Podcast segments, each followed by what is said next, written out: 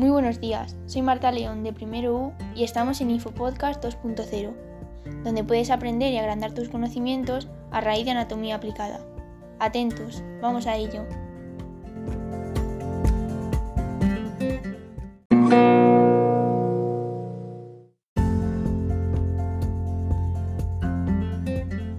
En el episodio de hoy hablaremos sobre las dietas milagro.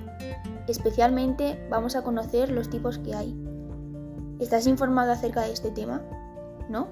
Pues que no hable más, que en breves instantes tendrás el concepto muy claro sobre estos tipos de dietas. ¿Sabías que estas dietas están pensadas para aquella gente que quiere perder peso lo antes posible?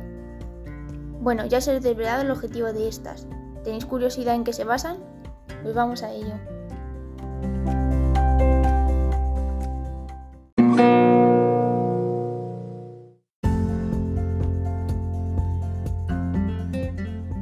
Para centrarnos en el tema, las dietas milagro son dietas de adelgazamiento de una forma rápida y sin realizar apenas esfuerzo. Estas acarrean una serie de inconvenientes que se ven a lo largo de la vida, como enfermedades, y ya no solo conlleva consecuencias físicas, sino que también psicológicas. Veamos cuáles son los tipos de dietas milagro que existen y en qué se basan. Hay grandes cantidades de dietas milagro, pero las más habituales son las dietas ricas en hidratos de carbono, que éstas limitan el consumo de alimentos ricos en proteínas y grasas, lo que produce la ausencia de los ácidos grasos esenciales, que son las vitaminas y los minerales, y esto puede provocar cólicos abdominales. Otro tipo son las dietas que se basan en la toma de un solo alimento. Estas generan malos hábitos alimentarios y pueden provocar alteraciones digestivas, por ejemplo, la dieta del aguacate o la dieta de la piña. Otro tipo que tenemos son las dietas pobres en hidratos de carbonos o ricas en grasas. Estas provocan resultados rápidos pero con alteraciones importantes, ya que la base de la alimentación son los hidratos de carbono. Si además ingerimos una dieta rica en grasa, nuestro organismo sufre importantes alteraciones, como altos niveles de colesterol y la gran pérdida de líquidos, que así favoreciendo la deshidratación.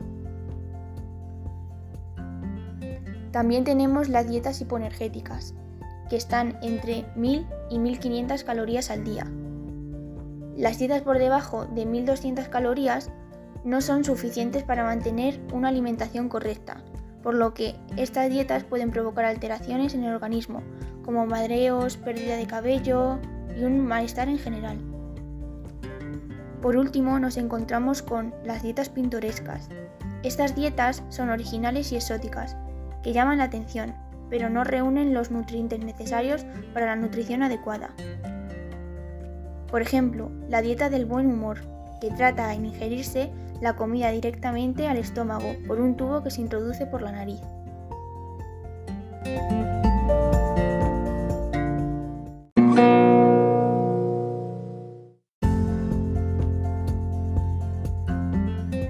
En conclusión, Toda esta información es útil para saber lo que no debemos hacer para perder peso de forma tan rápida, ya que hemos visto todo lo que supone, y si estás pensando en adelgazar, es recomendable que visites a un nutricionista o alguien especializado para que sigas una serie de hábitos y no dejarse influenciar por estos tipos de dietas.